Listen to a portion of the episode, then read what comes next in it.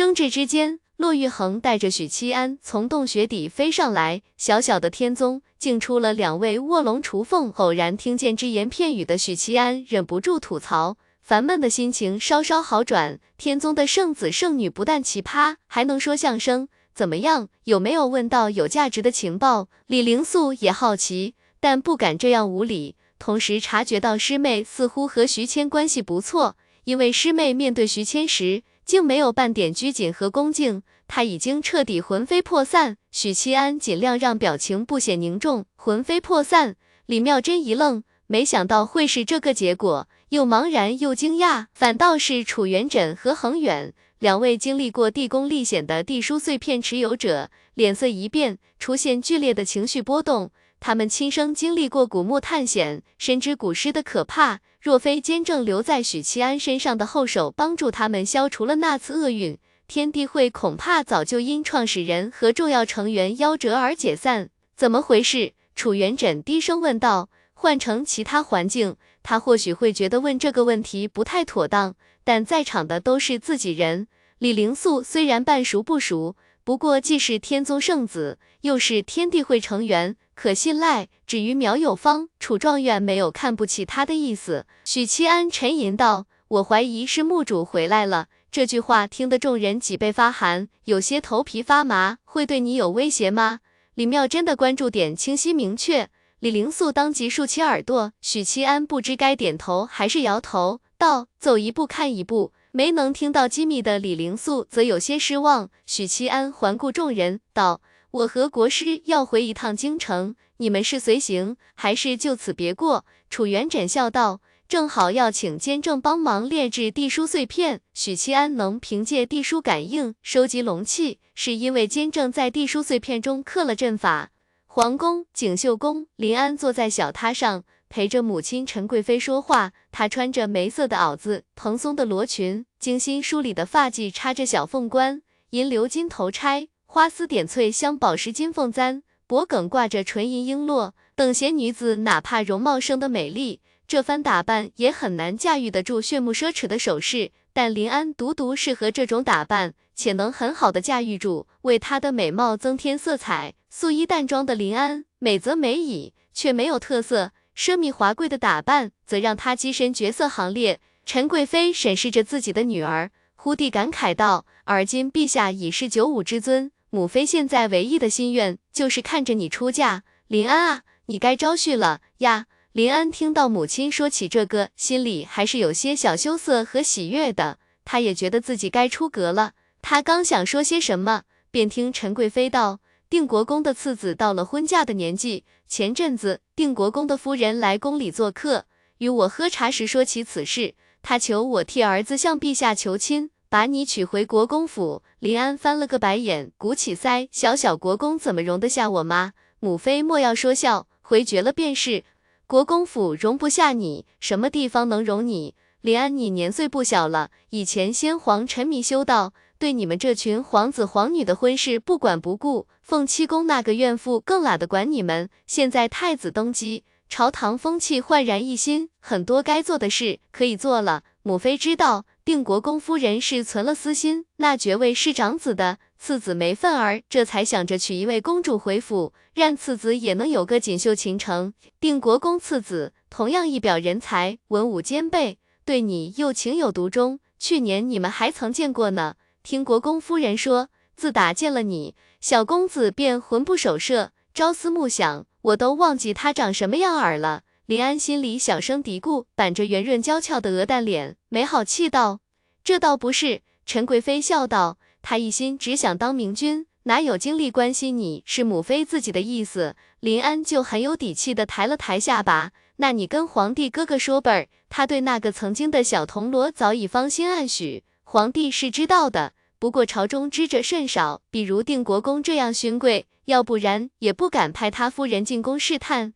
你心里还想着他？林安眼神顿时飘忽一下，谁谁呀？陈贵妃叹息一声，语重心长道：“他非你良配，不会有好下场的。”母妃此言何意？林安皱起修得精致的眉毛。这时，宫女们捧着珍馐美味鱼贯而入，在桌上逐一摆开。菜也上齐了，陛下怎么还没来？林安恰好有些饿了，桃花眸子巴巴的望着菜，娇声道：“皇帝哥哥事务繁忙，许是耽搁了。我差人去问问。”陈贵妃颔首，快去快回安神殿。永兴帝坐在御书房的大椅上，一身黄袍，神色凝重的扫过堂内诸公。他不喜欢乾清宫，正如他厌恶沉迷修道的先帝，这会让他时刻想起先帝的嘴脸，想起先帝真正的身份。北境雪灾严重，已有大批流民南下，滋扰其余各州。此外，青州、禹州、襄州等地亦有雪灾，百姓哗变，闹事不断。永兴帝沉声道：“这张短小一点。本次小朝会商议的主题是雪灾。自入冬以来，气温骤降，原本勒紧腰带勉强能过活的家庭，受到寒潮影响，不得不花更多的银子添置炭火、棉衣等物资。可对于务农的贫苦人家来说，一年的收入就那么点，吃穿用度都要紧巴巴的盘算着。许多贫苦百姓没能熬过这个冬天。”饥寒交迫中，人口损失无数。朝廷接二连三收到各地官府的折子，上面用“十村不留一户”来形容这次灾情的可怕。大理寺丞当即出列，作揖道：“陛下，可让户部调集全粮赈灾，百姓缺衣短食，无法挨过冬日。”那势力化作流民，未获各州。未等永兴帝说话，户部尚书仓皇出列，高声道：“陛下，国库空虚。”实在拿不出多余的钱粮赈灾，请陛下三思啊！每年的赈灾时刻，对他这个户部尚书而言，都是一场动摇官帽的风波。果然，户部都给事中连忙站出来补刀。户部尚书跪倒，大声道：“臣起骸骨。”永兴帝嘴角狠狠抽搐一下，面无表情地俯瞰着众臣，党争党争，时至今日还在党争，正是你们这群只知道窝里斗的读书人联合先帝。才把大凤祸害得民不聊生。永兴帝握紧拢在袖子里的手，温和笑道：“户部尚书等人当即偃旗息鼓。”永兴帝满意点头，朗声道：“各地一仓储备如何？”户部尚书道：“都已开仓救灾，只是只是秋收时，朝廷与巫神教打了一场，元气大伤。当日粮草便是从各地征调过来的，因此各地一仓储粮不足。”话音落下。堂内诸公面面相觑，右都御史刘弘出列道：“陛下不可，若要稳住各地局面，让胥吏官员正常作为，官仓就不能动。一仓是专为荒年赈灾用的，官仓则是给官员发放俸禄的。动了官仓，朝廷若是发不出俸禄，那才是真正天下大乱时。”刘弘沉吟道：“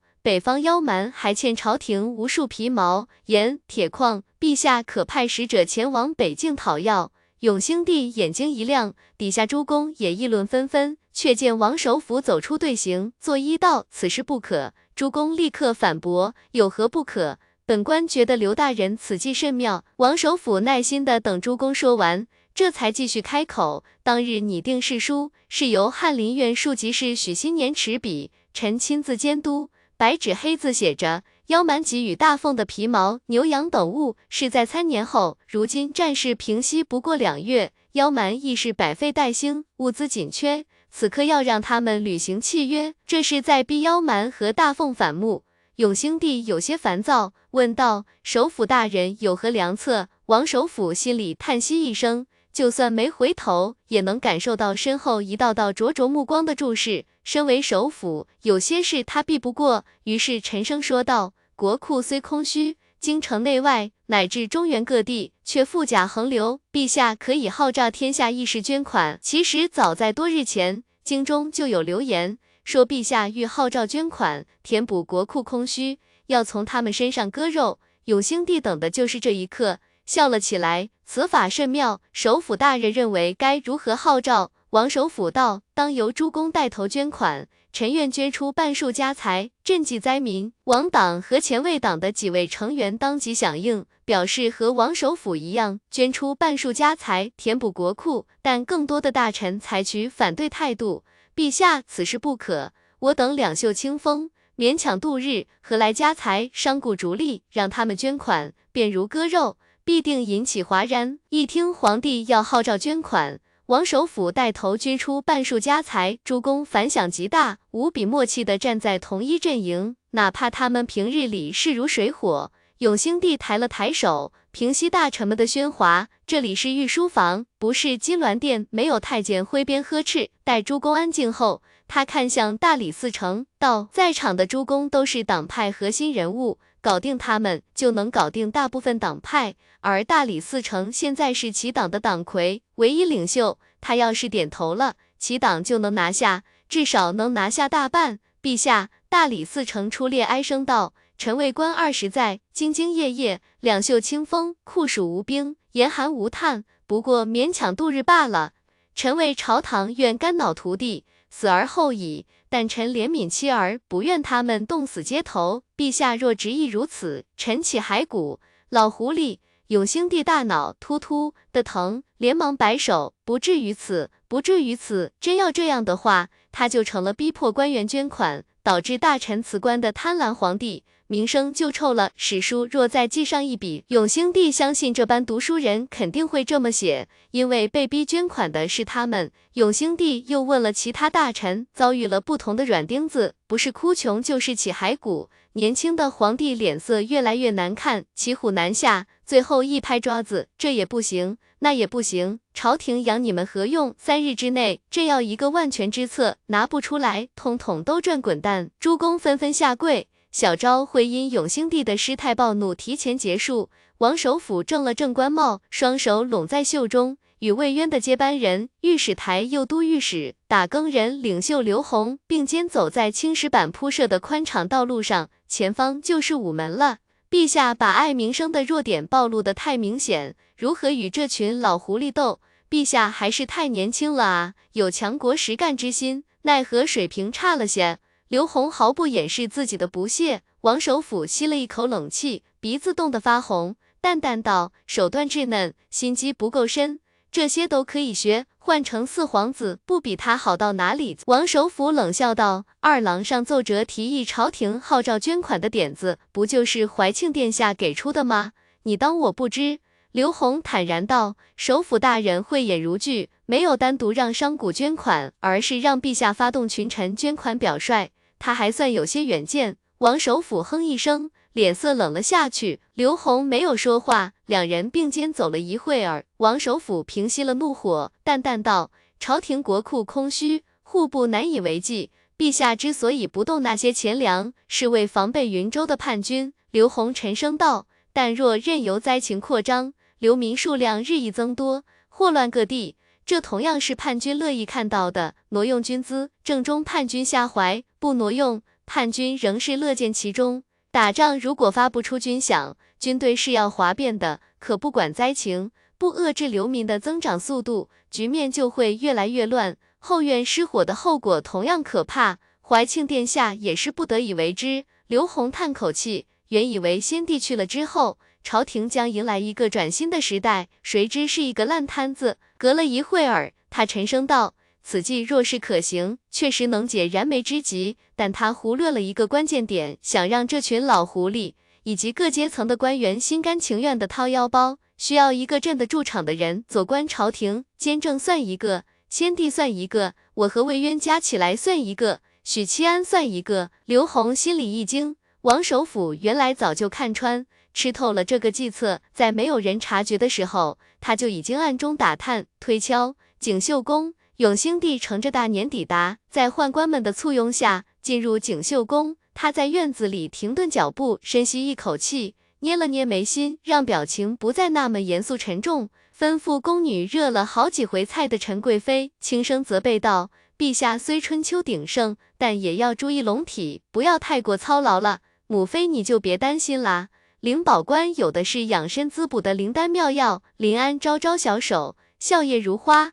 皇帝哥哥，快来用膳。”他吃了几口，便与母妃、胞妹聊起家长里短的闲话。前些天听智儿说。上书房来了一个小姑娘，是王首府府上来的。长康不小心招惹了对方，结果挨了打。智儿替堂弟报仇，也被打得满头是包。智儿是永兴帝的第三子，今年十岁。陈贵妃一听孙子挨了打，神色大变，柳眉倒竖。此事我怎么不知？朕给压下来了，为何？陈贵妃狐疑道，无法理解儿子的做法。永兴帝苦笑一声，那是许七安的幼妹。幸而当天就被送出宫去了，书也没读上。殊不知太傅逃过一劫。吃了一会儿，陈贵妃见永兴帝始终闷闷不乐，柔声道：“陛下是否朝中有难事？”永兴帝犹豫了一下，无力叹息：“国库没银子了，又刚打完仗，各地的粮仓储备不足，无力赈济灾民，以至于流民四起，化作流寇。”他把自己号召捐款遇到的挫折也说了出来。永兴帝捏了捏眉心，坐到这个位置上，才知道有多难。朝堂上下人人皆敌。虽说登基不久，但他已经感受到了重重阻碍以及政令不由己的无力感，这是以前当太子时无法切身体验到的。永兴帝忙说：“不必想这些糟心事，母妃，儿臣敬你一杯。”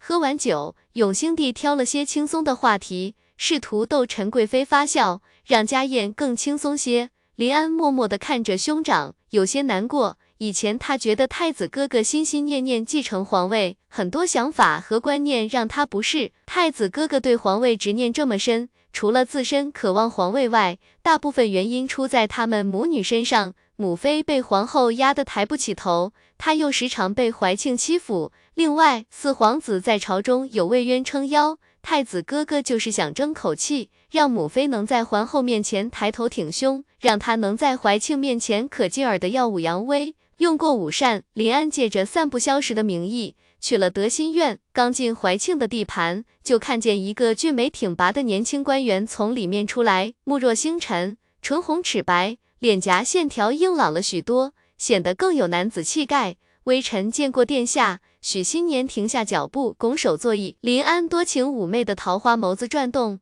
上下打量。许新年道：“臣来找华庆殿下探讨学问。”顿了顿，他问道。对了，我大哥近来有寄信给殿下吗？林安一听就很怨念深重，娇哼一声：“你大哥是谁？本宫不识的，莫要拦路。狗奴才离京一个多月，音信全无，分明就是没把他放在心上。”一路直达内院，在宫女的引路下来到内厅，看见坐在案后喝茶的怀庆。我方才在外头遇见许辞旧了，他来此作甚？林安问道。通常来说，能被公主请入府的都是关系非同一般的人。但林安知道许新年是王家未来女婿，而王首府是他皇帝哥哥的人。讨论学问，怀庆随口敷衍，转而问道：“你又来作甚？”他是不太欢迎林安的。这个妹妹叽叽喳喳的像只麻雀，你一不留神，她就飞过来啄你一脸。怀庆多少会有些忌惮，尽管林安战败了，不服气。却从未向永兴帝告状。林安来到岸边，提起裙摆坐下，说道：“怀庆，你点子多，请教一个问题。”怀庆清冷的点一点头。林安就把捐款的事说了一遍，秀眉轻皱：“你有什么法子让那群老狐狸自掏腰包？”林安想了想，道：“这得看谁啦。狗奴才要是问我要银子，本宫是给的。”怀庆抿一口茶，所以非亲近之人不行。你皇帝哥哥伸手要钱，当然要不来。林安觉得有道理，试探道：“威逼。”怀庆摇头：“这是最好的办法，也是最愚蠢的办法。愚蠢在于不能是陛下去做，否则朝野上下一片骂声，必定遭遇巨大反弹。”林安眼睛一亮：“谁？”怀庆对这个妹妹的智慧又一次失望，和她打机锋实在无趣。你觉得监正如何？可以吧？若是当年的大凤第一武夫镇北王呢？可可以吧？那现在大凤第一武夫是谁？你说狗奴才啊！旋即垮下小脸，失望道：“可他不在京城，继续码下一张，建议明天看啊。”自从许七安离开京城，怀庆从未主动联络过他。许新年刚才前来拜访，商讨捐款计策的遗漏，便点出了新君威望不够。压不住朝堂诸公的弊端，如果大哥在京城就好了。许二郎如此感慨。可惜许七安游历江湖以来，便断了与京城的联络，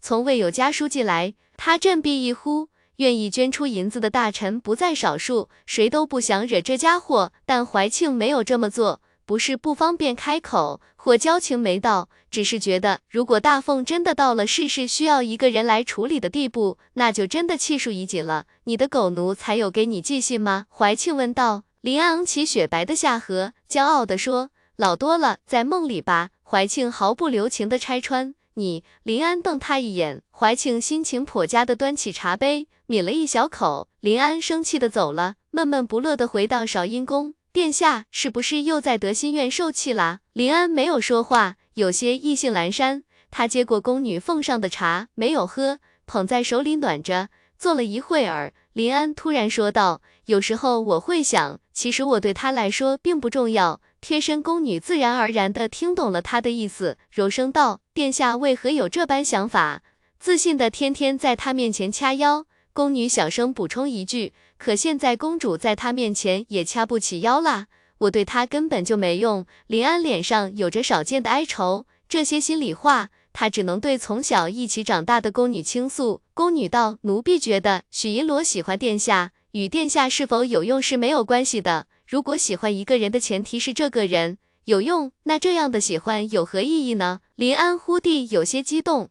那他为何不联络我？以前查案时，他便只惦记着怀庆，什么事都只和怀庆商量。如今离了京城，再无音信。我很早前托司天监送信给他。他也不曾回我。现在皇帝哥哥有了麻烦，我能依靠的便只有他，但我却找不到他。临近黄昏，一抹淡金色流光划过京城上空，降落在司天监八卦台上。金光散去，正是许七安一行七人，监正坐在案后，背对众人，俯瞰着京城。苗有芳紧张的四顾，双腿竟有些发软。这是他第一次来京城。第一次登上传说中的观星楼，更是第一次见到监正。李灵素也是第一次来京城，第一次见到监正，除了有些拘谨外，大体还算镇定。骆玉衡挥舞广袖，抖出闭眼盘坐的杜情罗汉：“你们自行去吧，我和监正有话要谈。”许七安扫一眼众人，好想留下来听听，或许能听到高层隐秘，能猜出徐谦真正的身份。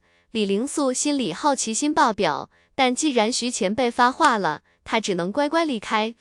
监正，我和国师在雍州擒住杜情罗汉了。许七安朝监正拱手作揖，监正似乎没有听到，背对着他和骆玉衡一动不动。不会是死了吧？许七安心里腹诽一句，听见骆玉衡说道：“他元神出窍了。”许七安难掩惊讶，倒不是说惊讶监正竟会元神出窍，他也算司天监常客。登上八卦台的次数不在少数，每次只要有人来，监正一准儿等待着。许七安惊讶的是，监正遇上了什么事，以至于来了家里来了，客人依然没有及时返回。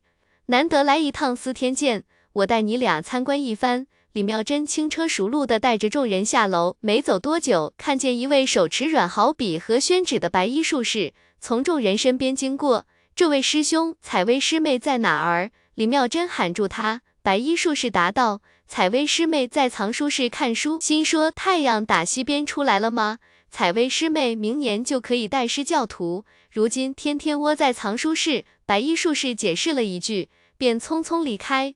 李妙珍原还想找楚采薇来当向导，见他这么忙，便作罢了。反正他和楚元稹来司天监好几次了，并不陌生。这里是术士云集之地。也只能在这里才能见到大规模的术士群体。苗有芳低声问李灵素：“为何司天监的术士都随身带着笔墨纸？”一路走来，他们发现白衣术士们随身携带纸张和软毫笔，仿佛一言不合就会大写一通。苗有芳恍然大悟：原来如此，真是让人惭愧。小爷我只会写自己的名字。说话间，他们来到七楼，李妙珍介绍道：“这一层是炼金术师聚集的地方。”司天监的丹室就在这里，我们赶紧离开。李灵素见师妹颇为忌惮的模样，好奇道。他说着，露出恍然之色。工艺保密。不，楚元稹淡淡道，是因为这一层的炼金术师都是魔怔之人。